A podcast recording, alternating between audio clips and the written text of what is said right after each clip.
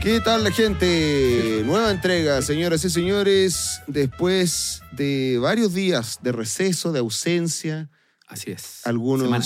estimaron el ocaso de este podcast, pero no, todo lo contrario, estamos en el más absoluto auge, estamos despegando. Sí, señoras y señores, porque... ¿Está comiendo algo? Sí, se está comiendo algo hace rato, weón. Sí, eh, intenté hacer el. Ah, ¿qué era? Perdón, que, que se estaba... el perrito Stevie, que es el perro de Matos, está- tenía un cubo en la boca, me dio miedo que se A ahogara. mí igual, weón. Ya, pasado eso, estamos bien. Estamos bien. Eh, aquí estamos, Charlas en un Pueblo Fantasma, el podcast que te obliga a poner atención, a pensar, a escuchar, Y a repetirlo varias veces. a repetirlo varias veces algunos que son más, más complejos, puede ser, o más profundos. O ambos. Eh, o ambos. Ambos. O ninguno. Y- o ninguno. simplemente, una venta de humo. Una Una venta de humo semanal. Exacto. Aquí estamos con Manolete Ugalde, psicólogo, eh, psicoanalista, psicólogo clínico, psicoanalista, académico, experto en reggaetón, analista de letras de reggaetón. Eh, una persona incomparable, gran amigo, en el micrófono Muchas gracias. con ustedes. querido. Muchas gracias. Gracias por esta, este reci- recibimiento. Luego del, del último capítulo en el cual yo estaba con en un estado febril y mal de la guata, weón. Sí, está, en estado febril está siempre, solo que ahí fue un estado febril, digamos, médico, Médico, algo como... Claro, no vital, no existencial. Sí, Exactamente. sí. Estaba pal pico, weón. Bueno, estuvimos eh, fue, un, fue un buen capítulo, a pesar, Parece, de, a ¿no? pesar de tu enfermedad, de tu estado febril, que se, se te notaba apagado. Uf. Tan apagado que en ningún momento se escuchó el dúo del sexo. No, no, si Sí. no había dúo, pues, weón. Sí. No, había, ni, no había ni dúo ni sex. Sí, está- estaba hecho pico. Estaba menoscabado en ánimo el amigo Manuel. Sí, Aún así, nos brindó sus mejores pensamientos y reflexiones. Puta. Porque de eso se trata, Charlas en un Pueblo Fantasma. Eh, nos reunimos con Manuel a conversar sobre distintos temas de filosofía, psicología, sociedad, eh, para pensar, para comentar, reflexionar y para que ustedes también lo hagan. No buscamos aquí respuestas ni nada, todo lo contrario, buscamos más preguntas. Así es. Mm, es justamente es el camino al pensar. Pero la idea es, es divagar, divagar y aprender. Sí. Charlas en un pueblo fantasma, el punto de vista de Manolete, el psicólogo académico, y por acá Edo Caroe, el mago comediante. El mago comediante. Le- dijiste mago antes de comediante. Sí, me encanta, pero por me costumbre. encanta. Por costumbre no, no, porque, weón, yo sé porque fuiste a, a- a ver a un mago. Ah, sí, es verdad. Por eso fui. Es verdad. Te reencantaste tuvimos- con David Copperfield. Tuvimos el viaje a Las Vegas con el equipo, el, el paseo de fin de año con, con el equipo, y vi tanta magia que me enamoré nuevamente. Te la- reidentificaste magia. con la Sí. Está sí. bien. Y- Pero te lo, y te lo hasta me dieron ganas de hacer un, Un un showcito. nuevo show de magia como Orgía Ornitorrinco. Mira, Pero sí, me reencanté con la magia. amigo. qué bueno. Puta, qué bueno, weón. Por eso lo noté hace.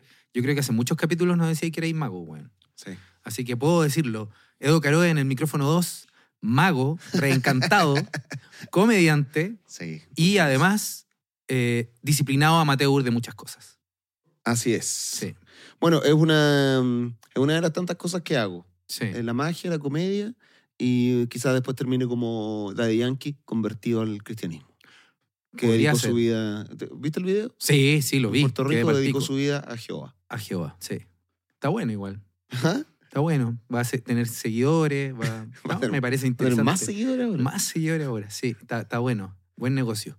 Y, y yo, yo creo que tú deberías ser como el alcalde de Maipú, weón, empezar a tirarte a piscina y mostrar tu cuerpo. De, porque a eso, eh, no sé qué le pasa a como que todos los políticos como de nuestra edad están buenos para subir fotos de como medias OnlyFans a, No a puedo, sus redes de políticos. no puedo ser alcalde de Maipú porque ahí el primer candidato es Pedro Ruminot. ya tiene, tiene harto trabajo ya. Sí. Sí, ya hecho. Pero tiene ese six pack? No, ¿Ah? no tiene ese six pack que tiene. Se ha dejado estar el hombre. No, pero es que después de ese six pack, weón. Toda. Ah. Uf, bueno. Bueno, oye, veo que hay un libro de Lacan ahí en, el, No. en, en la mesita. Sobre Lacan. Ah, sobre Lacan. Sí. Ya. Sí, de un eh, sujeto, un académico griego que se llama Yanis Stravakakis. Mira. Sí, pero en algún momento vamos a tocar. ¿Pero qué es como biografía de.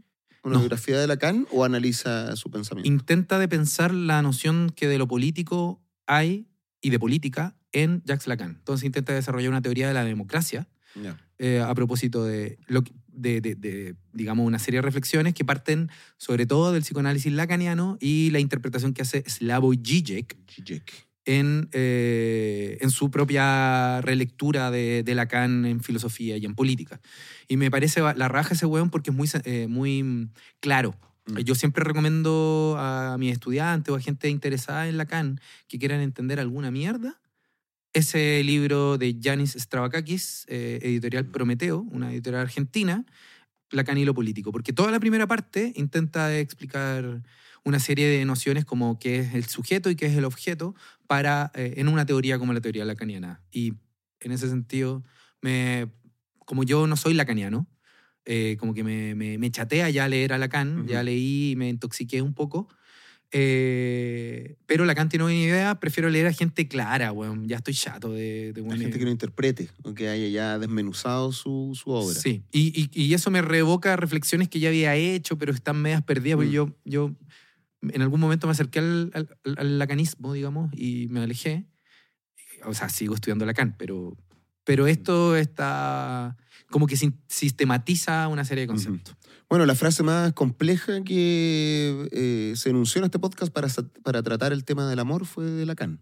Así es. Así que nos, nos dio un buen pie para mm, reflexionar un montón de, de, aristas del tema del amor. Vamos a seguir en eso, pero eh, con otra dinámica ahora, con otro, con otro tono, claro. con otra tecla, porque quedó una tarea, no, no, no quedó al aire, pero sí Manolete me dio una tarea. Esta vez no leer un libro, sino que interiorizarme en el cine del señor Charlie Kaufman. Justamente, es decir, para, para recordarles a, a los que nos escuchan o ven nuestros estúpidos y sensuales cuerpos en estudiosneverland.com,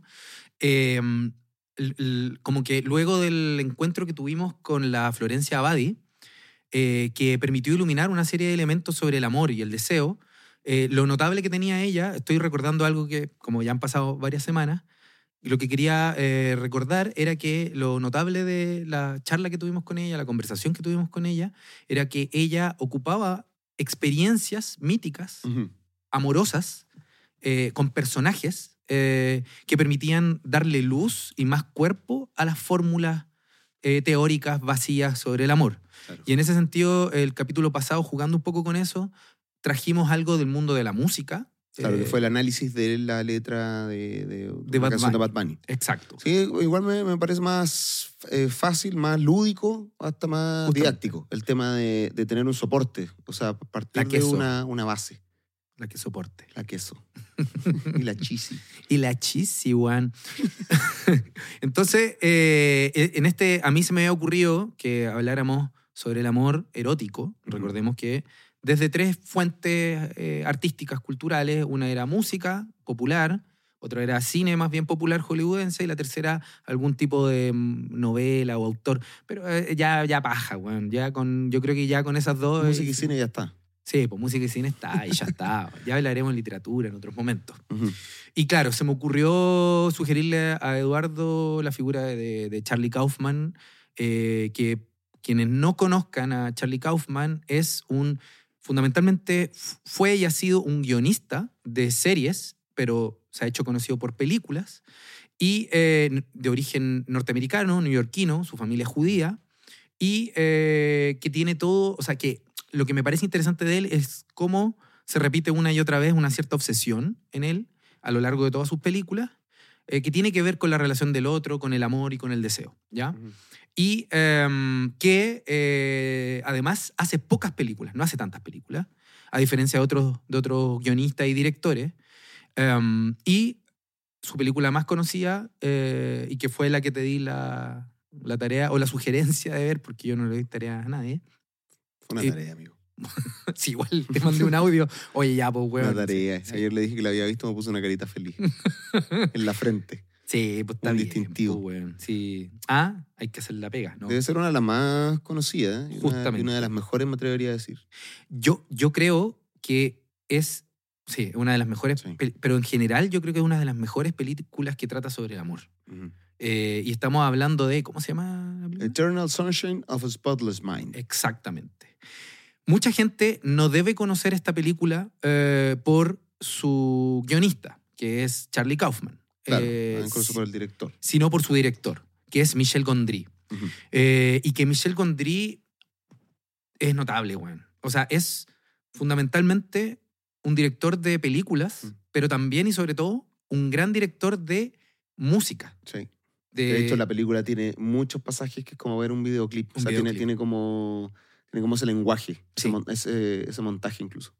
Es, es que a mí me impresiona. O sea, yo, yo me hice fanático de Michel Gondry viendo el 2005, que la película eh, Eterno Resplandor de una mente sin recuerdo es del 2004. Yo creo que la vi el 2005 y me acuerdo de haberme juntado con un weón que tú conociste, Andrel, Andrel Uribe.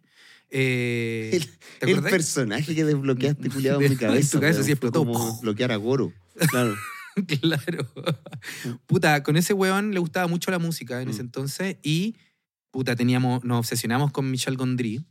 Y si hay algo que me parece notable de la ejecución que tú hizo como director Michel Gondry, es que eh, los sueños, o sea, toda la dimensión onírica Sí. está realmente bien confeccionada, es decir, logra figurar cómo son los sueños. Sí, y solo con, un- con buenos planos, movimientos de cámara, sin grandes efectos Sin y grandes sin grandes luces también, porque Justamente. se suele evocar los sueños con, con masas como amorfas, como eh, mucha luz. Mm, o, o cosas que, que se van desvaneciendo. Justamente. Pero acá es como ba- bastante, bastante real lo Sí. que ocurre, excepto en los movimientos, sea, como, como el cambio de eje de los personajes. Eso, Exacto. weón, me, me encantó. Eh, No, es sí. hasta como que provoca náuseas de repente. Sí, Mm. sí, sí, sí.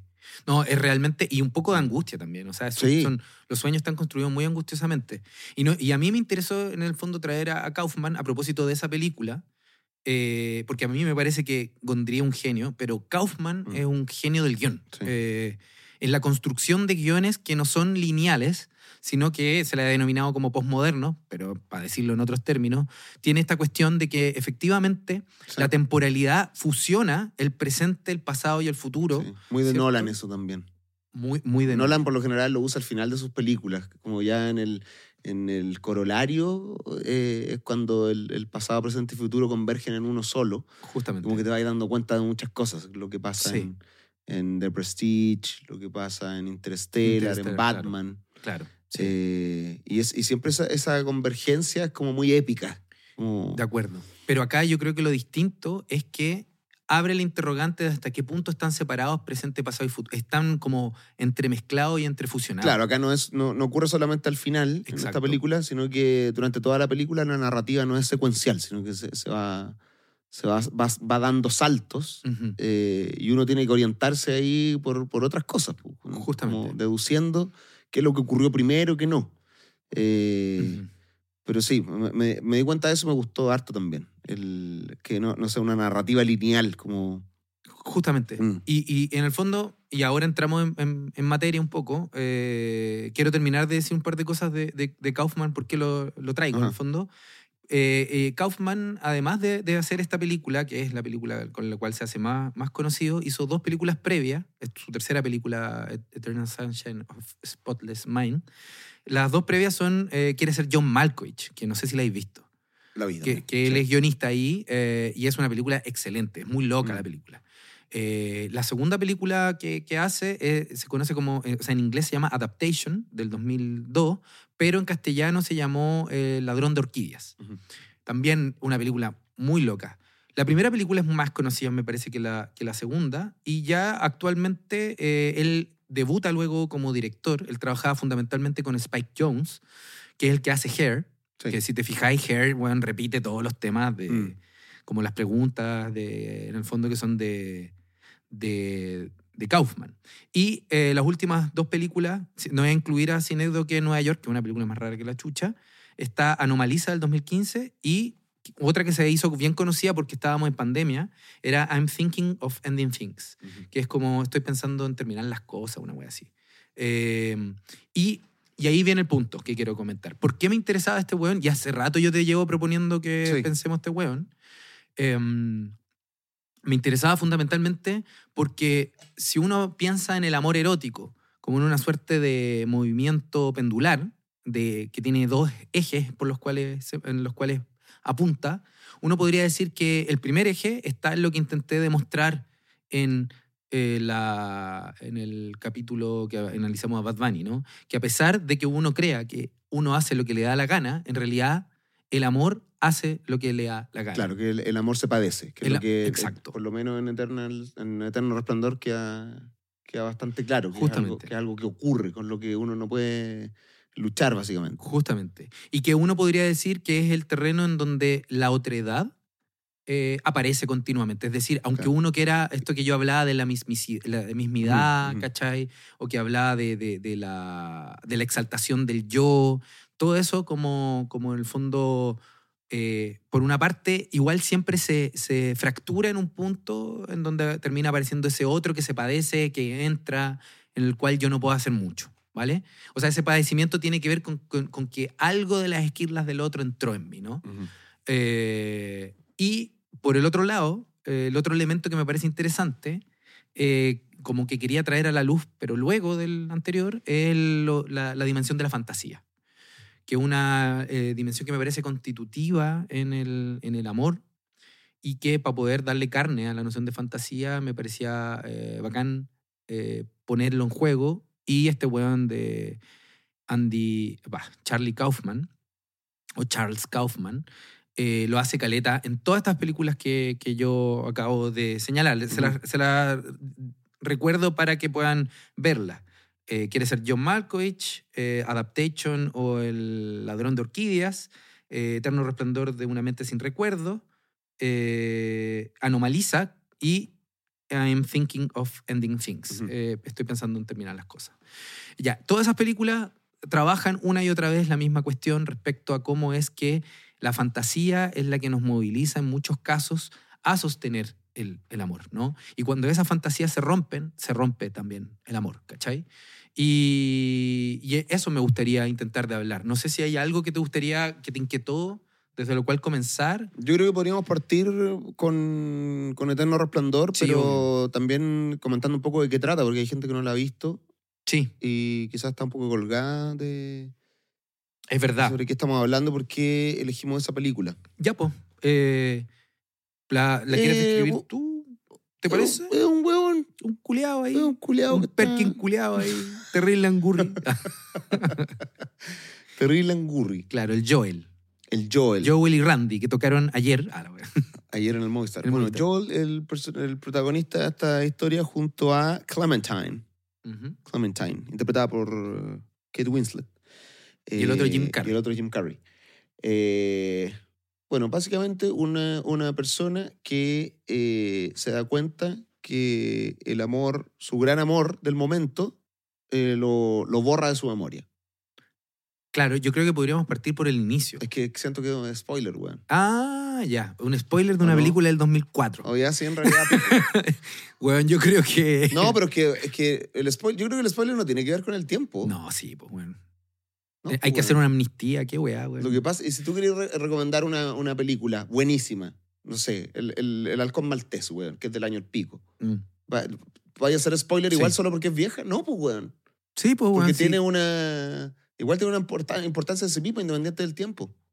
Igual, igual hay spoiler, me refiero, independiente de Sí, yo lo sé, pero creo que uno debiese tener ese cuidado con películas que son más bien del presente, en el fondo, como una cierta cantidad de tiempo. Yo diría. Sí, yo para creo mí no. cinco años, para mí eso es cinco años. Yo creo que uno tiene que tener eh, cuidado con los spoilers, con todas las películas que uno vaya a recomendar que quiere que el otro vea. Pero como esta la estamos usando a modo de, de- ejemplo y de reflexión, vamos a tener que hablar de lo. Sí, po, por supuesto. Así que pico, el hueón muere al final. Ya es- sí, weón. Muere asesinado Muere asesinado por él mismo. por él mismo, sí. Sí. No, no suicidado, asesinado por él mismo. Ya, este sujeto entonces, Joel, conoce a una. A Randy. una- a, a- a Randy y deciden No, hacer un grupo de Un reggaetón. grupo reggaetón, sí. No, mentira. Eh, Joel conoce a Clementine, se enamoran, Mm. eh, tienen una hermosa relación idílica y luego ella, a través de un extraño mecanismo, eh, una terapia, una nueva terapia implantada en la película, decide borrar a Joel.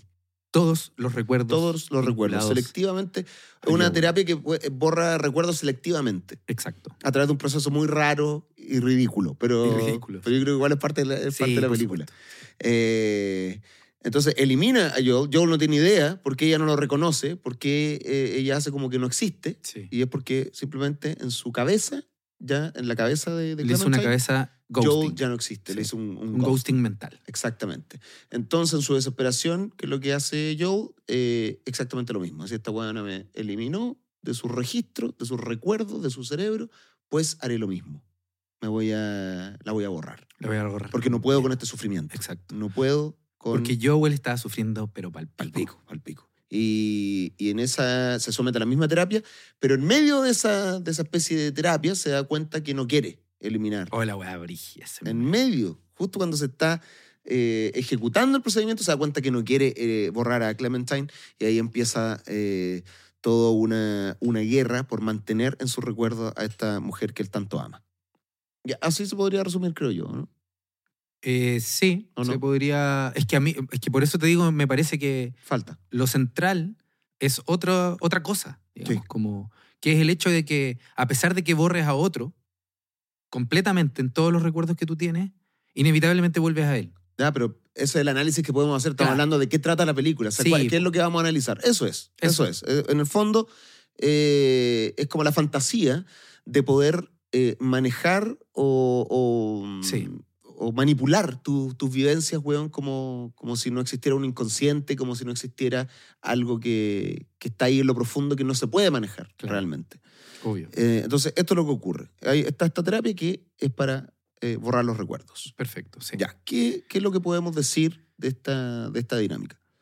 Porque finalmente se, ellos dos se borran, no se conocen y después vuelven a encontrarse y a enamorarse. Claro. O sea, a- se- no, no a una enamorarse, pero sí a. Claro, la película queda ahí, pero... Exacto. Sí a sentir algo por el otro, Sí. pero, pero eso es lo interesante, sin saber por qué vuelven. Hay, un poema de Paul Eluard que dice, muy antiguo, un poeta francés, que el, el poema dice así: Si todo esto eh, volviera a comenzar, tú y yo nos volveríamos a encontrar sin habernos buscado. Ese es el poema de, de Paul Eluard. Bonito. Bonito, lindo, ¿no? Y lo que me parece metafórico del- de la película, y por eso quería comentar cómo parte la película, la película parte con, con Joel y Clementine yendo en un bus o un tren, no me acuerdo, que la vi hace mucho, en un tren hacia una playa, culiada. Y eh, se, se encuentran por casualidad. Y esto No, que- no van, en, no van en el... O sea, se encuentran en la playa. Lo que, lo que pasa es que Se Joel está en, la estación la para, para ir al trabajo Ah, verdad. y de la nada, de la nada el weón dice, ¿sabes que voy a tomar el tren que va para el otro lado? Eso. de la nada. O sea, no voy a ir a trabajar pico con mi pega, voy a cruzar el, este- el andén y, me- y voy a tomar el tren para el otro lado a Montauk. Montauk. Montauk, eso era. Montauk. Y no tengo idea por qué, pero lo voy a hacer. Ah. Ahí, ahí puede, puede ser el, el primer indicio de la película, de esta weá que venimos hablando, de lo irracional que es el, el amor, como, es, como ese, ese llamado, ¿cachai? Justamente. Que uno simplemente no se puede resistir ese padecimiento. Ajá. Justamente. Entonces, bueno, toma ese tren, llega a una playa en un estado evidente de, de- depresivo, triste, solo, eh, buscándole sentido a las cosas, está ahí caminando solo en la playa en el frío, muy triste porque no puede entablar conversación con ninguna mujer, está eh, después de un rompimiento, está, bueno, está muy triste. Y ahí en la playa creo que encu- encuentra a esta, a esta chica, después se la encuentra en el, en- en el bus de vuelta, en el tren de Ah, vuelta. era. y en el tren de vuelta es donde empieza la, la conversación. Entonces ahí me parece que hay algo notable, porque Mm. la construcción de la película muestra un encuentro casual entre dos sujetos que se llaman la atención y se inquietan, pero que en el desarrollo de la película uno se da cuenta que ya se conocían de antes, ¿cachai? Es decir, Claro. lo que me llamaba la atención es que aun cuando uno borre todas las representaciones, todo lo, lo del otro, hay algo de uno que se inquieta siempre por los mismos, ¿no? Eh, y eso eh, que me parece llamativo, o sea, como que lo que, o sea, lo que trabaja muy bien la, la película es que tiene que, el, el- el- el- ¿por qué nos encontramos con el otro una y otra vez? Porque hay algo nuestro que busca singularidades que se repiten, ¿cachai? En el otro. Y eso es la, la fantasía, eh, en el fondo, ¿no? Este guion que nos ayuda, eh, ya lo vamos a profundizar más, ¿no? Pero hay algo en mí que hace, que me pulsa, que me impulsa a cierto tipo de sujetos. ¿De personas? Ex-. Exacto, ¿no? Y que, y que tienen algo, ¿no? Ese, el, como dicen los franceses, el yo no sé qué. Eh, y si te fijáis, y eso es lo que me parece interesante, esta operatoria no solo ocurre entre Joel y Clementine, sino que también le ocurre a la secretaria. A la secretaria con el médico. con el médico. Sí. Que hay una secretaria que es esta um, Kir- Kirsten Dance. Kirsten. Dunst. Kirsten. Dance. Muy jovencita. Claro, porque 2004. Claro, una película ya Sí, varios pues, años. ya, Su, su buen tiempo, ¿no? Entonces, eh, esta actriz, ¿cierto? Está enamorada del, del doctor, del médico que inventa este, esta tecnología de borramiento. Y la cuestión es que ella no entiende por qué está enamorado del médico, ¿no? Mm. Y siente algo. Aun cuando, y luego se logra cachar en la película que está enamorada, eh, porque ya había tenido, o sea, no porque ya había tenido, ya había tenido una relación con él, ¿cierto? Con este médico. Y cuando los cacha la esposa de este médico, eliminan, eh, decide ella ponerse esta weá y eliminar todos los recuerdos Sí. que tenía de él. Y aún así vuelve a enamorarse, ¿no? De eh, este sujeto. Eh, del, del médico y ella no entendía por qué, como que le gustaba, ya, en fin. Lo que me parece interesante es que de alguna forma hay algo y, y esto es lo que yo creo que equilibra bien la película todo el rato, ¿no? No sé qué pensáis tú. Que en el fondo hay algo en uno que tiene que ver con la propia historia singular y personal eh, que construye una búsqueda de algo que tiene el otro, ¿sí? Que parece que me llama y que yo tengo que. Eso es como la búsqueda de un tipo ideal, constantemente. No es un tipo ideal, porque si no uno siempre estaría con el mismo tipo de persona, sino que el otro inquieta y toca algo que yo creo que va a llenar una cierta falta, una cierta laguna que no tengo del todo clara, pero Mm. que me impulsa a ir a esa persona, ¿cachai? Por eso no todas las parejas, o sea, si no todas las parejas serían idénti- idénticamente igual. Hay personas que evidentemente, no sé si hay cachado, Mm. se meten con el mismo tipo, ¿no? Que son más evidentes, pero en otras personas, y eso uno lo puede ver en el desarrollo de las terapias personales o las que yo tengo con mis pacientes, lo que, lo que el otro cumple es una suerte de función, ¿no? De que, eh, de, de- de cierta completud o de totalidad, que también hablamos en sesiones como del paraíso perdido, que cumplen ciertas personas y no otras. Porque no con cualquiera pasa, ¿no? Ya, y eso me parece interesante, por una parte, ¿no? Eh, que, que en el fondo lo- lo- se me metaforiza que, puta, eh, tanto Joel como la secretaria, aun cuando le borraron a la persona, se vuelve a encontrar con ella y se repite todo. Sí. Ya. Pero lo que me parece interesante que trabaja también la película es que esa fantasía, que es la búsqueda que yo tengo de alguien, que tenga ciertas singularidades particulares, que eh, toquen esa fantasía mía, no es suficiente. Tiene que haber algo del otro que seas él y su singularidad. ¿Por qué estoy diciendo esto? Hay, creo que, no me acuerdo cuál, eh, Elijah Wood también cumple un papel en la película. Sí. Eh, ¿Qué era ese weón?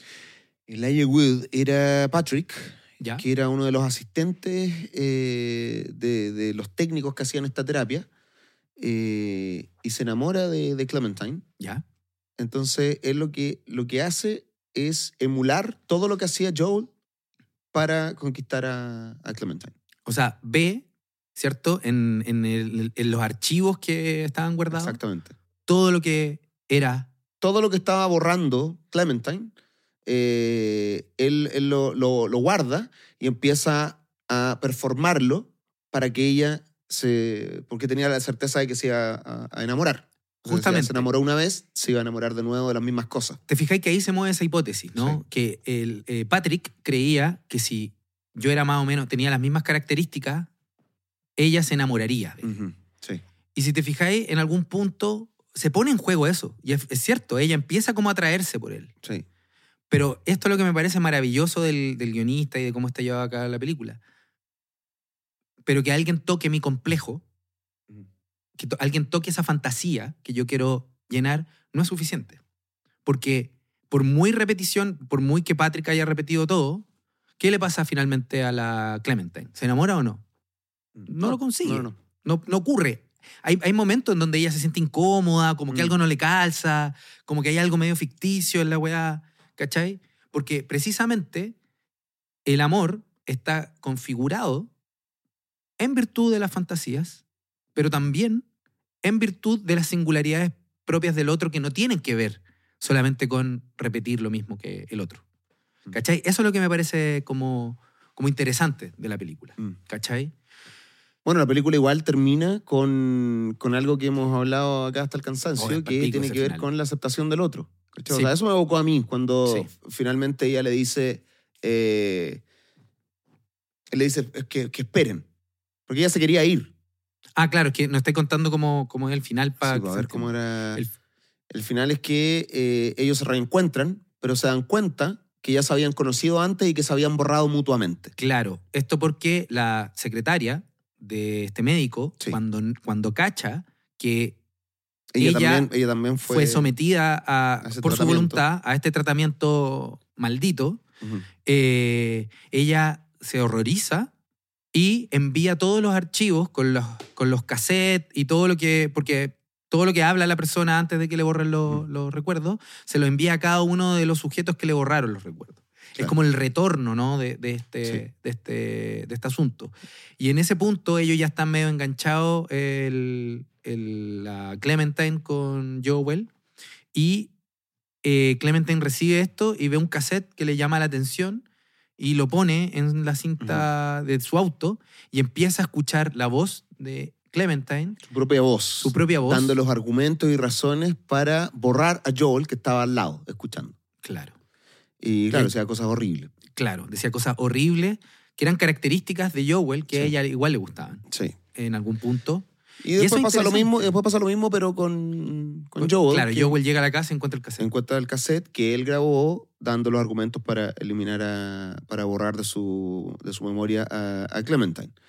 Y eran cosas horribles también. Entonces Clementine se, se, se ofende y ahí se dan cuenta que no, no, podía- no, no podían estar juntos. Como que se, se- ahí ella se va. Mm. Pero antes de que se vaya, él le dice que esperen, que simplemente esperen un momento. Eh, como a modo de intentémoslo. Y ella le da razones por las cuales no va a funcionar. Y le dice, eh, soy, me voy a- nuevamente me voy a atrapar, no voy a saber qué hacer porque soy una persona que anda en búsqueda de, paz espiritual. ¿ya? Van, van a pasar muchas cosas conmigo. Ella le, ella le dice todo lo que estaba pasando con ella. Y él finalmente le dice, ok, eso es todo, ok, como intentémoslo igual, como. Da lo mismo, te acepto. Entonces esa, esa línea final es como la aceptación de la del otro, ¿cachai? Justamente. Es como de, sí, eh, eh, no, no eres igual a mí, eh, estás anunciando un montón de cosas que van a hacer que esto sea difícil, pero de eso se trata. Es como, ok. Y ahí hay una pequeña sonrisa, un, un- como un intentémoslo otra vez. Justamente. Sí. Y, y- y ahí hay- hay algo que me parece súper interesante, ¿no? De, de ese último momento del, de la, de la, del capítulo, o sea, de la película. A saber que tú tenías esa, imposi- esa imposible situación en, en esa, como, como experimento, ¿no? En, en la película. Esa imposible situación de que una persona pueda conocer a la misma persona por dos veces. O sea, Ujú. ¿ya? Dos, dos veces desde cero. Y lo interesante del, del experimento, eh, como cognitivo, si se quiere, o mental, es que si tú te fijáis de la relación que ambos tienen en el presente, ellos se enamoran más o menos de las mismas cosas. Es decir, idealizan y fantasean una serie de proyecciones que tienen que ver no con el otro, sino con cada uno, con lo que uno le habita o con lo que uno le toca de su propia historia y que en, en el fondo borra al otro. ¿Sí? Eso es lo que he, querido intentar demostrar y que me parece que trabaja muy bien en esta película y ya lo vamos a comentar en otras películas. Pero, pero acá eh, quiero, quiero hacer un pequeñito paréntesis. La película anterior a esta de- del director es El ladrón de orquídea. Y es muy loco porque al final de la película, a- no, esto es un, un paréntesis, así que le pido a, Eduardo y al, al público que nos está escuchando que, que admita este paréntesis. La- e- esa película, el actor protagonista es Charlie Kaufman. ¿ya? Eso es lo más interesante de la película. Y es un weón neurótico, weón eh, loco en sus propias fantasías de que todo va a salir mal y como que continuamente tiene fantasías con mujeres y se pajea solo en, en su cama imaginando que va a resultarle, pero no se atreve nada a hacer en la vida real. E- e- Es, todo eso, ¿no? Y, y Charlie Kaufman tiene un hermano que se llama Da- Daniel Kaufman y que a él, que el hermano es un ridículo Igual le resultan las weas, le resulta con mina, etc. Bueno, no, después podemos hablar de esa película que me parece relevante para retomar ciertos temas. Pero lo que quiero eh, llegar es que al final de la película, a Andy Kaufman, al, al protagonista, eh, que hace Nicolas Cage, eh, le resulta y le puede decir una mina que nunca se atrevió a decirle te amo, ¿no?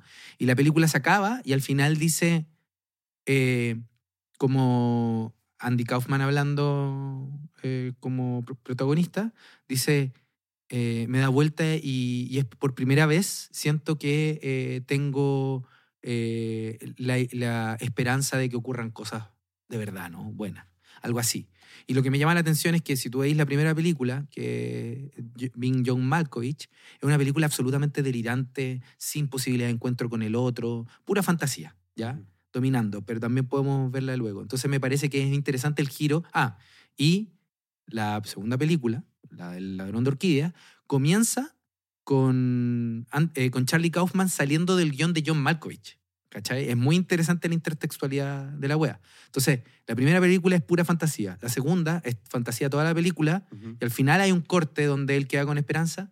Y me parece interesante que la tercera película sea eso. Todo el desarrollo de la película es una pe- película donde hay posibilidad de encuentro en el desencuentro, de encuentro en la diferencia. ¿Ya? Entonces, cierro ese comentario y vuelvo a, Ajá. a la película.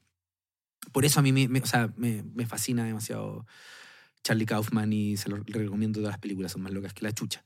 Pero bueno, vol- vol- volviéndolo a lo que quería comentar, entonces estaba hablando de la fantasía a propósito, o sea, de este experimento que ocurre al final, ¿no?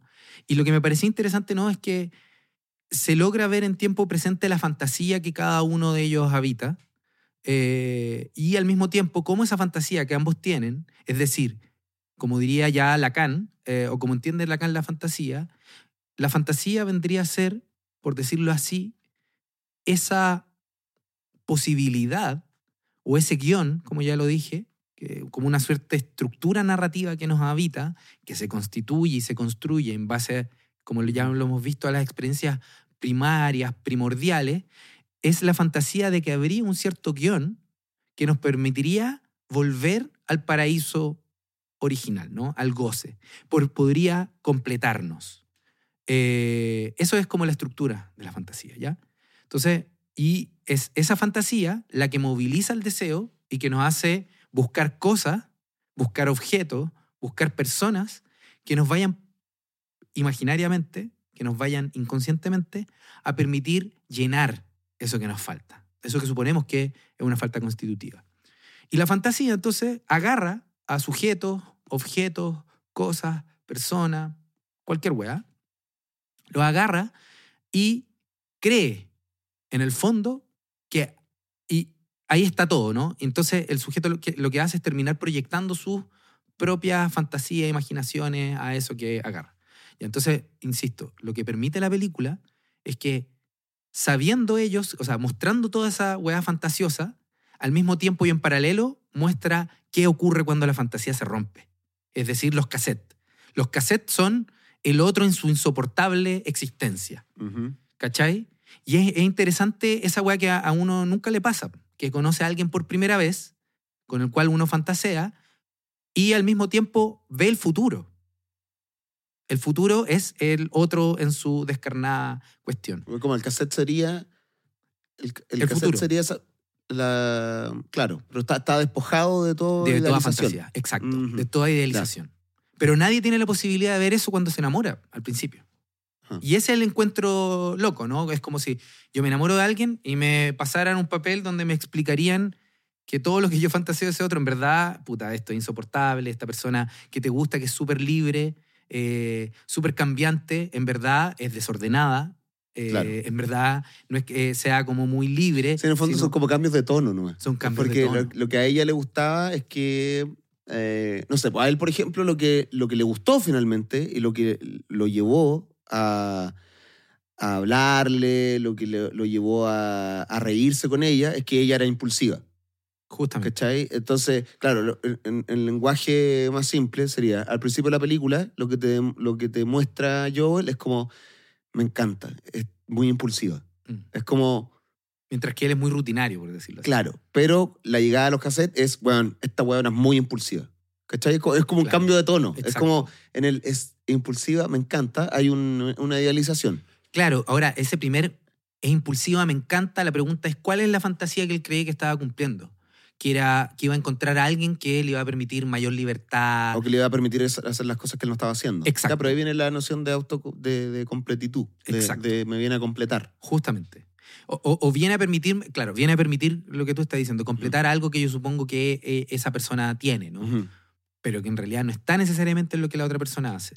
Entonces, lo que me parece interesante del final de la película es que no augura, y por eso está muy bien que corte ahí, no augura el triunfo de la relación.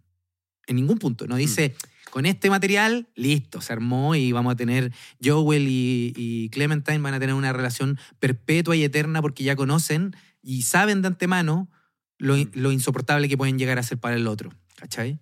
No, lo- no, no, no dice eso. Lo que logra mostrar es que toda relación supone pasar de la fantasía a la realidad insoportable del otro y eh, aceptar eso. Y que eso no, no implica, por eso digo, hay relaciones que terminan allí igual y otras que no. Y ese esperemos no es como, bueno, acá tenemos la receta para no fracasar. Ni tampoco significa vamos a fracasar porque nos odiamos. Cachemos el mote. Esa- ese es como el, el asunto. Ya, pero igual ahí entra después de, lo- después de, de los cassettes, es decir, de- despojado de la fantasía, igual Sí. entra algo de razón ahí. Igual entra un dejo de, de aceptación. Sí, po. Eh, Estoy de acuerdo con eso. Sí, y ahí podemos volver a esa frase que, que mencionamos en el capítulo de que el amor es todo eso que queda después del enamoramiento. Podríamos Justamente. decir que el enamoramiento es como la primera parte de la película, donde está esa fantasía, ese ideal, ese nada me importa, me dejo llevar, pero llega un momento en donde si quiero que esto se sostenga, es decir, si quiero que se mantenga ardiendo, haciendo esa distinción que- de, de lo que tiene que eh, arder y a la vez consumirse, Ujú. eh, es una decisión, po, que Sí. es lo que hacen al final. ¿cachai? Es como, Claro, pero no es, voy a decirlo así, la decisión es querer hacerlo. Pero no, la- no, no, no se agota toda la decisión, puede que no resulte. No, no, por eso. Si, si- si sé que no, eh, no te garantiza la- el bienestar de la relación, Claro. pero tiene que existir esa decisión para verlo. Sí, pues justamente. Ujú. Y, e- claro, y eso es interesante porque eh, no, no me acuerdo muy bien, eh, acá tú recuérdame, pero ambos igual están, eh, voy a decirlo así, ¿no? Voy a ocupar un, un concepto de nuevo que Freud ocupa al- a- a- eh, harto, ¿no? El la noción de duelo, ¿no? Y, y- y la, en algún punto me parece interesante que la noción de duelo, de hacer un duelo, es que eh, es aceptar que hay una pérdida de algo que uno suponía y que ya no va a estar más, ¿no? Ujú. Eh, eso. Y, eh, y con esa pérdida se pierde algo de uno también, ¿ya? Eh, bueno, entonces lo que me parece interesante, eh, sin, sin profundizar más en ese concepto que se pueden decir un millón de weas, lo que me parece interesante es que poder sostener la relación, o sea, ver si puede resultar la relación implica la decisión, ¿cierto?, de aceptar la otra edad, pero también la decisión de hacer un duelo de eso que uno fantasea, ¿cachai? De Mm, permitir enterrar algo de eso y aceptar una pérdida. No- O sea, para decirlo en otros términos, no hay posibilidad de amor si no se acepta una, en parte, una pérdida de la fantasía que uno... Ahí también hay una noción de sacrificio, que es la que hablábamos con la Florencia Badi. Justamente. O sea, el, al yo resignarme eh, al duelo, a la pérdida, eh, claro, o sea, yo, yo lo, lo- sé, por lo Mm. tanto, tengo que hacer un sacrificio para que, a pesar de eso, eh, prospere. Justamente. Y, y por tanto, saber que no va a haber, o sea, que la única forma de que haya una, voy a llamarlo así, ¿no? Una mediocre, eh, una medi un, da- déjame darle una vuelta. Ya, un mediocre intento de, o un pálido reflejo de una cierta completud. ¿ya? Para que haya un pálido reflejo de una cierta completud, lo que uno tiene que aceptar es que no, uno no va a conseguir el circulito, claro, el cierre completo. ¿Cachai? O sea, renunciar a eso, eh, a esa fantasía, es en, como un movimiento hacia el otro sentido, aceptar que lo mejor que podemos tener es esa cosa incompleta que, Mm.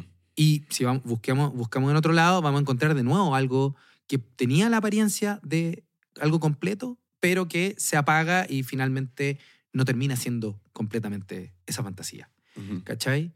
Ahora, lo que me parece interesante es que eh, Kaufman y, Michel Gondry en esta película, que dicho sea de paso, eh, Charles Kaufman se gana su primer Oscar por este guion. Eh, dicho sea de paso nomás. O sea, yo creo que ahí muestran el, el, el intríngulis y, o el... Intríngulos, mira la que te sacaste. O el, El intríngulos.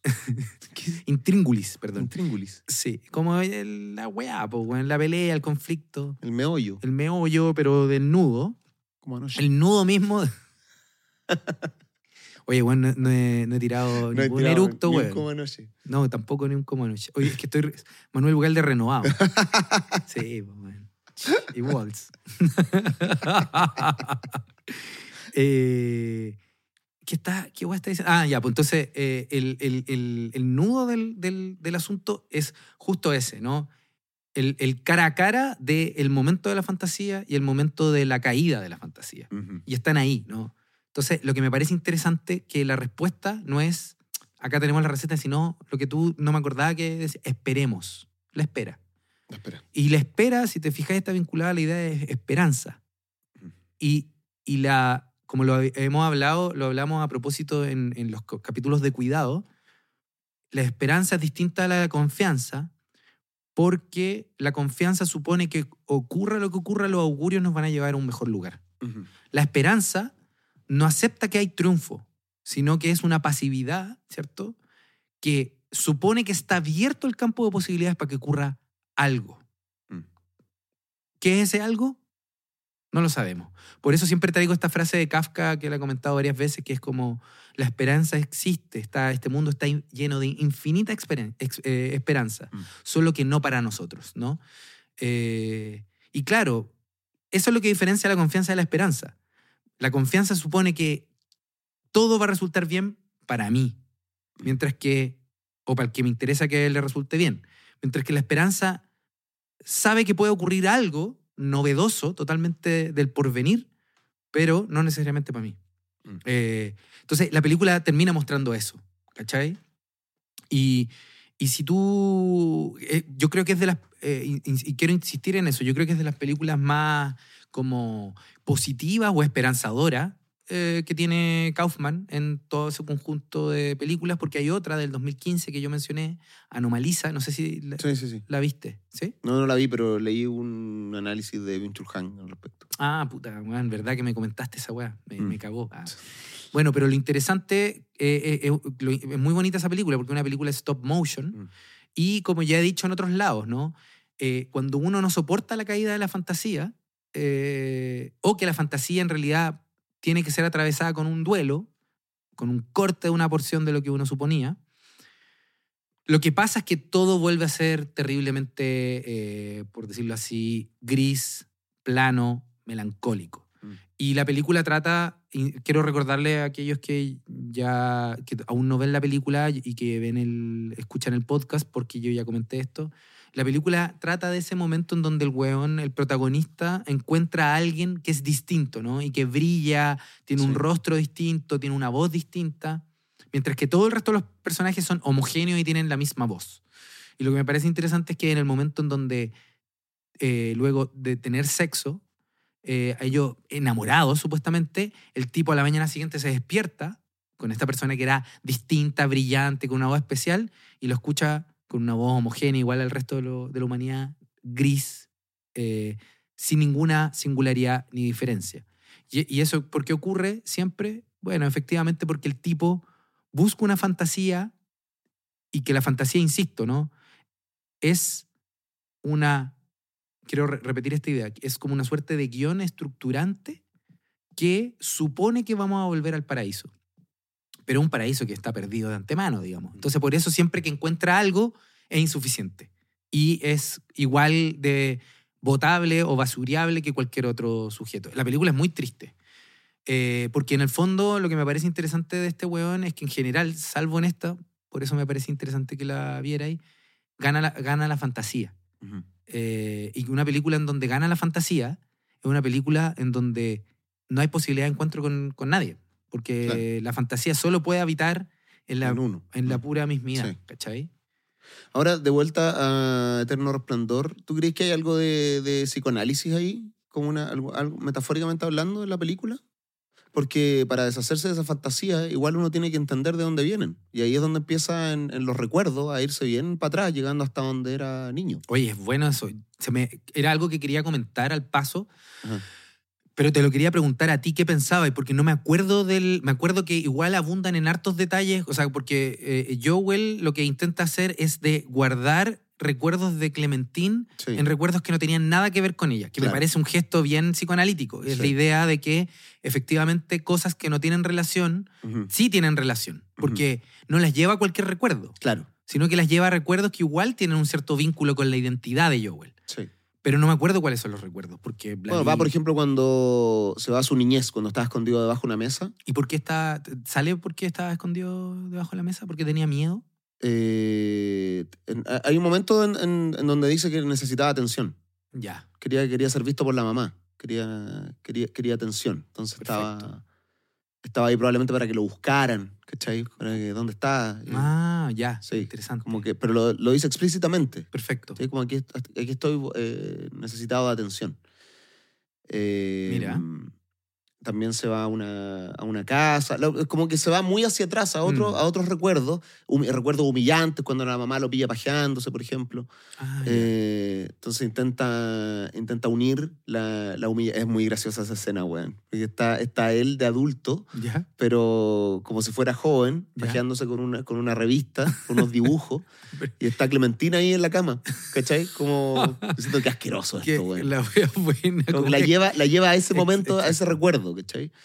Eh, Qué interesante. entonces, todas esas cosas que tienen que ver con la necesidad de atención, con el sentirse humillado, lo lleva a la, la lleva a la infancia, Mm. o sea, a la infancia de Joel, cuando, Sí. cuando lo obligan a, a- a- moler a martillazo a un pajarito, fue algo que lo marcó ya. mucho. Ya. Eh, entonces, todas esas cosas se supone que van configurando su identidad Sí. eh, y él va entendiendo el por qué necesita tener esas fantasías respecto a otra persona. Mm. ¿Ya? Entonces, ahí también me dio la impresión de, de que había algo psicoanalítico ahí en el Sí, fondo y que, y que quizás hasta la película puede ser una metáfora de eso, Sí, ¿cachai? sí, sí. Una- un- eh, todo ese casco que le ponen, ¿cachai? Claro. Todo esta, el que lo tengan en coma. Quizás despojemos esa, esa parte fantasiosa de la película, o como de ciencia ficción, Ajá. eh, y hagamos lo mismo, solamente que son dos personas que van a terapia, a un Claro. psicoanálisis, por ejemplo. Claro. ¿cachai? Y empiezan a... eh, porque yo, yo igual, no sé si estáis de acuerdo conmigo, puede, puede que no, pero tengo la idea de que la, la- la terapia igual es una forma de olvido. Más que de recordar cosas, es una forma de olvidar cosas. En el sentido de, de, de que, claro, tú te empiezas a, a- a meter en, en cápsulas en tu, en tu cabeza. Lo- Yo lo veo como una, como una casa, ¿cachai? Como que empezáis a ir por los pasillos de una casa y vais abriendo puertas. Mm. Eso, así como veo como el psicoanálisis. Y esas puertas te llevan al, al pasado, ¿cachai? Y tienes que- te podías encontrar con cualquier hueá, po, ¿cachai? Claro. In- Incluso lo veo como la casa de mi pobre angelito, Sí. ¿cachai? Es como que abrir una puerta y te podías encontrar un hoyo culiado que te va a tirar al, al- a lo más profundo, que se te va a quemar la cabeza, ¿cachai? Como que está lleno de trampas. Exacto. Eh, Está bueno. pero es necesario pasar por esas puertas si Mm. queréis entender tu identidad ahora. Eh, Entonces, ¿a- ¿a qué iba con esto? Me fue. Sí, solamente quiero decir que, eh, o sea, tú, tú me querías comentar algo a propósito de la máquina y, y que la cabeza como metáfora del de la psicoterapia, pero Sí. lo, lo que yo te quería decir, eh, como, sí, estoy de acuerdo contigo, o sea, de hecho, tú muchas veces, esto es un paréntesis, Mm. tú muchas veces cuando yo digo que quería un pensador, me decía, oh, no, yo soy solamente comediante. Bueno, lo que acabas de decir es muy inteligente, bueno, y muy brillante. Ah, me parece una, una muy buena eh, figuración de, de lo que supone la terapia. De hecho, Freud, hay un texto que se llama Recordar, Repetir y Relaborar o Elaborar. Lo que me parece interesante es que él dice que cuando uno no elabora, o sea, son, son tres instancias distintas, pero cuando uno no elabora los propios recuerdos, se repiten una y otra vez sin cesar. Y la condición para el olvido es recordar. Claro, ya. ¿Cachai? Entonces, Ah, el iba. análisis es justamente el proceso de despojar. A eso iba, Sí. exactamente. Que yo centraba como la- el, el psicoanálisis o la terapia en el tema de, no de, de, de- de recordar cosas, sino más bien de olvidar cosas. Pero ese olvidar implica despojarle ese sentido traumático que tuvo en su inicio. Como, Justamente. Eh, Sí, o sea, puta, si hay, hay algún psicoanalista lacaniano que nos escuche, chúpenla. No, mentira. no, les quiero decir que obviamente estamos sintetizando esta weá. Eh, y nada, pues bueno, en ese sentido estoy muy de acuerdo. claro, Me parece y- que es eso. Y la, la frase de Nietzsche también, esa de no se puede vivir sin. Se puede Sin vivir amor. sin recuerdos, pero no se puede vivir sin olvido. Sí, Entonces, lo que ocurre en esta especie de, de proce- procedimiento para eliminar re- recuerdos selectivamente, eh, claro, yo lo veía como una terapia en donde el guan tiene que ir muy para atrás, ¿cachai? Para darle sentido a esa fantasía. Pero ahí hay algo que me parece interesante que creo- quiero agregar a lo que Mm. tú estás diciendo, weón. Y que es algo que me parece que lo dije al comienzo, pero no, no, no fue tan claro porque no habíamos hablado de todo lo que hablamos hasta Ujú. ahora. Y es que yo creo que es efectivamente psicoanalítica, digamos, la película, o una podría interpretar que hay una dimensión muy psicoanalítica en esta película y en todas las películas de este culiao, justamente en virtud de lo siguiente, de que aun cuando borrís las representaciones eh, que fueron conscientes, los recuerdos, así nomás, eh, eso es, va a ser insuficiente para resolver el asunto. ¿Cachai? Lo que hay que hacer no es eh, borrar, llamemos, hagamos esta distinción que me parece buena. Una cosa es borrar recuerdos, otra cosa es olvidar Ujú. recuerdos. Y olvidar, a diferencia del borrar, no es quitarle su, no es hacerlo desaparecer, No. sino hacerlo, mutarlo, mutar en la cualidad, la intensidad que tiene un recuerdo. Eso es el olvido, no es que desaparezca. Entonces es precisamente psicoanalítica porque el, el- el- el viaje que tiene Joel a, su propia, eh, a sus propios recuerdos, que sí le siguen quedando, porque no se los eliminan, es revisitar recuerdos. Eso es olvidar. Lo otro es un, bor- un borramiento Claro. de, de, de recuerdos. Entonces, Claro, y como, ¿se entiende? y- y- y como es un simple borrar, es decir, no se revisita, no se reflexiona, se va a no, no se le despoja de, de- de ese sentido inicial, Ujú. se, se repite. Exacto. Se vu- vuelve otra vez. Ah, bueno, la raja. Está bueno, ¿no? Sí, Juan, me sí, parece. Por eso me parece muy la raja lo que Mm. hiciste. Entonces, el- lo que uno puede decir que lo, el trabajo psicoanalítico no es un trabajo de borramiento, Ujú. ni tampoco un trabajo de recuerdo, sino que es un trabajo que cruza el recuerdo para provocar olvido. Olvido no como borramiento, sino como posibilidad de eh, reinscribir la propia memoria, ¿cachai? Quitándole esa dimensión eh, traumática, si se quiere, eh, intraducible o intensa que nos hace en un montón de veces hacer cosas que no sabemos por qué hacemos, repetir cuestiones que nos hacen sufrir, etcétera, etcétera. Y sí, po, en ese sentido me parece que la película eh, es muy psicoanalítica eh, en términos de, de la operación del recuerdo, la, en la memoria, el olvido, etcétera.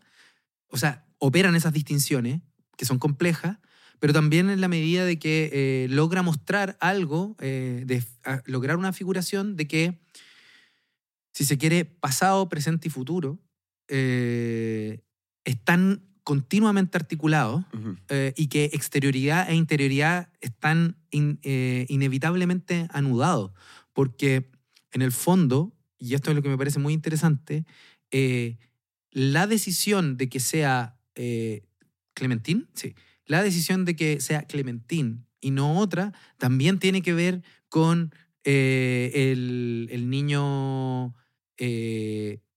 el niño que está, ¿cómo se llama esto? Eh, el niño Joel que está en el piso debajo de la mesa asustado, el niño que se masturba con la foto. Todo eso está vinculado a por qué ella y no otra persona. Y como para desplazarme un segundo a otra película, yo creo que eso, esta, esta dimensión de cómo lo que uno escoge está completamente atravesado por una historia que no hemos revisitado, por decirlo así, está muy claramente, no sé si tú, tú la has visto, esta película, I'm Thinking of Ending Things. No. Esa película, eh, I'm Thinking of Ending Things, eh, me parece que es sumamente eh, bacán en mostrar justamente esta dimensión como de... eh, del, del licuamiento, no, no sé si es, es correcta la palabra. Se viene, bueno. Ahí está el flatito. No podía ser un programa sin flato, señores y señores. Ahí está, el primer flato auspiciado por Manuel Ugalde. Ugalde. Puta la wea. Entonces, eh, en, esa película lo que me parece interesante es que eh, se muestra, um, como con mucha intensidad cómo el, el- el protagonista eh, está con una chica, ¿ya? Y eh, la película lo trabaja muy bien. Continuamente, por ejemplo, a esta chica le cambia el nombre, Ujú. le llama de distintas formas. Eh, cuando, en, en escena le pone un nombre, luego le llama, no sé, pues, Josefina, luego le llama Andrea, luego le llama Marieta, ¿cachai? Como Ujú. ya. Ujú. Y, eh, y luego, eh, por ejemplo, cuando cada vez que cuenta, oye, ¿y cómo se conocieron? No, nos conocimos en tal lugar y comentó un cierto lugar, no sé, eh, mientras ella era camarera. Luego dice, ¿cómo se conocieron? No, cuando estudiábamos física juntos. ¿Cómo que- y, y se- cuan- cada vez que repite, repite escenas que no quedan claras de qué momento es. ¿ya? Eh, de si remiten a esta persona o a otra, el cambio de nombre es lo mismo. Y hay momentos inclusive en la película en donde le habla a la protagonista y la protagonista es otra persona, ¿cachai? No es la misma persona y por lo tanto ocupa, tiene otra voz, otro gesto, etc. Y continuamente eh, pasa del pasado al presente, al futuro, etc. ¿Qué es lo que quiero comentar eh, con esto? Que de alguna forma, a mí me parece que en esa película Kaufman lo que hace es intensificar esto que se ve en ese momento en que entran en los recuerdos y en el inconsciente, porque es el inconsciente do- dormido de, de, de Joel. El weón está justamente como tú lo hiciste ver bien, como una suerte de estado de coma, ¿no? Está, y entonces está, no está solamente en sus recuerdos, sino que es una mezcla entre recuerdos, sueños, deseos, fantasía. Esto es toda esa majamama, ¿no? Bueno, e- esta película figura mucho más esta majamama al punto de entender que siempre en todo lo que escogemos está condensado, uno podría decirlo, fusionado, mezclado, de formas que no sabemos salvo que lo trabajemos, eh, el pasado, el presente y el futuro, en el sentido de Mm. que lo que escogemos en el presente está absolutamente condicionado de formas que no sabemos por, el- por ciertos elementos estructurantes del pasado o, o ya estructurados, pero al mismo tiempo el futuro, porque también nuestra proyección hacia el porvenir está sumamente articulado con el pasado, lo que deseamos y vemos hacia el futuro también. Y, y en ese sentido la construcción narrativa del sueño o del inconsciente de Joel o del dormir o de los recuerdos es una weá en donde es interesante cómo el presente es llevado continuamente al pasado y en el fondo Mm. hay una, un balance, una mezcla continua, ¿no? Y, y en ese sentido eh, me parece como... Como decía Quevedo, el reggaetonero, soy un fue, un seré y un es cansado. ¿De verdad dice esa wea? No, el otro Quevedo. No. Ah, puta que ni huevo. Yo te iba a decir, eso más parece del, del otro que veo. Es que puta, uno no sabe, pues, weón. Estos weones tienen tanta, tanta, tantos productores. Sí, y, y ahí eh, hay una weá que yo creo que uno de los análisis o de las reflexiones como sobre el erotismo y el amor que me parecen más bonitas, no, no, es, no es de un psicoanalista, eh, sino de un, de un filósofo, fenomenólogo, que se llama Emanuel Levinas. Y, Ah, de- de- claro, Francisco de Quevedo. ah, Francisco de Quevedo, sí. Sí. Soy un fue, un será y un es cansado. Cansa. Ah, cansado, chuata. Cansado. Yo pico. Chopico, chopapa. Bueno, eso es- estamos haciendo tú y yo ahora en diciembre, bueno, hechos mierda. Estamos a duras penas. Y lo, lo que me parece interesante que, que dice Levinas en, en Totalidad Infinito. ¿Te en- gusta Levinas a ti? eh? Puta, mi tesis de magíster es de Levinas, pues, bueno, hago un curso de Levinas, pues, bueno. Eh, lo que me parece eh, bonito eh, de Levinas es que él entiende que el amor y el erotismo es ese juego ambiguo, así le llama, o ese interjuego ambiguo o indecidible entre goce, es decir, entre la consumición, ¿cachai? O la consumación o el consumo completo del otro, es decir, la, la completa agregamiento a uno del otro, pero también eh, en el mismo movimiento la aceptación eh, o el distanciamiento respecto a que el otro es un otro. ¿Cachai? Como que hay un interjuego que nunca termina entre el puro goce de llevar al otro como si fuera un objeto mío, algo, eh, una continuación mía, por decirlo así, y al mismo tiempo hay una suerte de aceptación eh, de que el otro no termina de ser eh, como coagulado, consumido, alimentado, gozado, etc. Y, y yo creo que de alguna forma Charlie Kaufman continuamente muestra ese movimiento entre el goce fantasioso, que no lleva a nada, eh, sino a encerrarnos en nosotros mismos, eh, versus la otra cara, que es la aceptación de que el otro eh, tiene una excedencia eh, que no puede ser completamente suprimida, asimilada, ¿cachai? O sea, y- y no- entonces nos tenemos que mover en ese, en ese pequeño intersticio, Intersticio. sí. entre la fantasía y la realidad. Justamente, y por eso ha- habla de la ambigüedad del erotismo, porque es, es justamente un terreno am- ambiguo. Como el velo, el velo, ese velo del que habla. Byung-Chul Han. Sí. Mm. Así que no, yo está, creo. no está poto pelado nomás. Hay un velo que se ve el poto pelado, pero no. Ah, claro. Como que Sí, está ahí, más- es- más coque- ese eh, velo claro. del intersticio. El intersticio, claro. Ahora, el punto es que, claro, cuando desgarrarlo también, eso es algo que hablaba la, la Florencia, También, ¿no? Que la desgarradura del, del velo también el erotismo, ¿no? Eh, como en esa violencia del, del encuentro. Mientras que mantener el velo era lo propio del cuidado, ¿te acuerdas? Eh, del ágape. sí. que, que es el velo lo que permite que el otro se conserve, se mantenga. Y por eso no hay una receta. O sea, no sé Mm. si es que es mantener el velo. Hay velo y se le puede romper y se le puede volver a coser, digamos. Mm. No es una weá tan, tan, tan cerrada. Pero necesario, o sea, tiene que estar, a eso me refiero. Claro, o sea, sin velo, eh, no, pues clara, claramente. O sea, por eso decía este gesto de volver a coserlo, porque podéis romperlo, pero no destruirlo. Si lo destruís, no hay otro. Ya.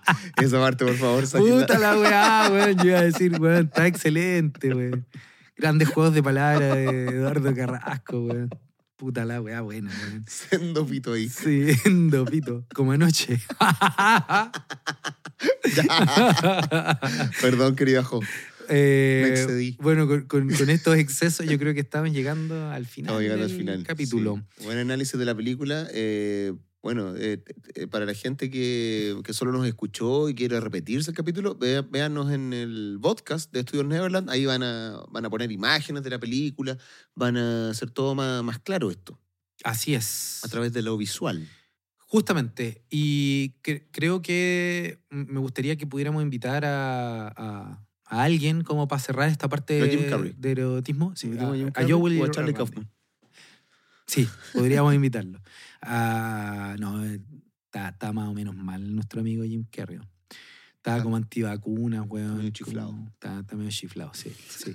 De hecho, es interesante esto, ¿no? Eh, el, el director, creo que Spike Jones fue el que lo... Spike Jones tomó a Jim Carrey, eh, o creo que fue Michelle Gondry, no me acuerdo cuál de los dos, justamente porque Jim Carrey estaba muy frágil, Ujú. estaba pal pico, eh, estaba medio psicotizado. Ah. Eh, Luego de haber grabado The Truman Show. El weón quedó mal Ah, después sí, de esa pues, película. ¿verdad? Pues eso, eso, eso fue un, un quiebre en su carrera. Un quiebre en su carrera y en su propia en su- subjetividad. claro. Y, y, y él, la película siguiente que hace, El eh, Eterno Resplandor. El Ah. Eterno Resplandor. Entonces, por eso, esa fragilidad que uno, weón. Sí, una gran interpretación, weón. Claro, Porque- y, y una mezcla entre una gran interpretación y un weón pasándola como el soberano Sí. pico, weón, respecto a la existencia. Bueno, eh, antes de, de terminar, eh, yo creo que hay que comentarlo, ¿no? Para que, eh, bueno, este capítulo va a salir tarde.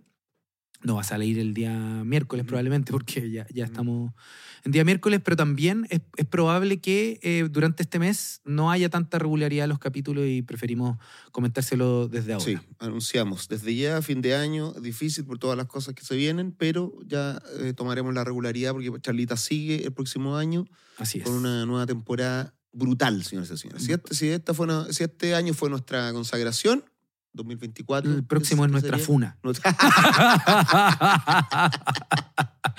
Es el, claro, el, el camino regular de Sí, las cosas. se viene la crucifixión, Sí, pues, la compañero. crucifixión. Así que prepare ahí. ¿ah? No, mentira. Así que nada, la, la idea del próximo capítulo que, que vayamos a grabar es de tener una invitada eh, excelente. Yo desde ya lo digo, eh, que va a venir a cerrar el erotismo. O sea, cerrar la temática del erotismo porque no lo va a cerrar, Mm. eh, que es Constanza Michelson. Esa va a ser nuestra próxima buena. invitada. Ya conversé con ella, ¿En serio? estaría encantada de venir. La raja. Y con eso cerramos erotismo y nos quedaría Bacán. amistad. Ya. que es el- la temática. Buena invitada te sacaste Manolete. Así nomás, pues, weón. Ah, Creo que va a ser bien escuchado ese capítulo. Hay que estar a la altura. Hay Yo que justo estar- estoy leyendo el libro de- de Constanza Michelson. ¿Cuál? El de Hasta que valga la pena Pena vivir. Vivir. Buenísimo.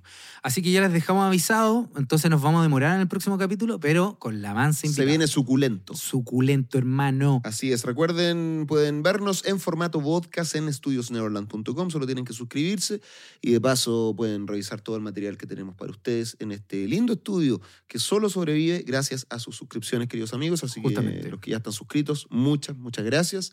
Seguiremos haciendo cosas. Manolete, un agrado conversar contigo. Un abrazo. Buen análisis de la película. Eh, ha- hagámoslo más. Más, Hagámoslo. más, mucho más. Esto fue el dúo del ¡Sex!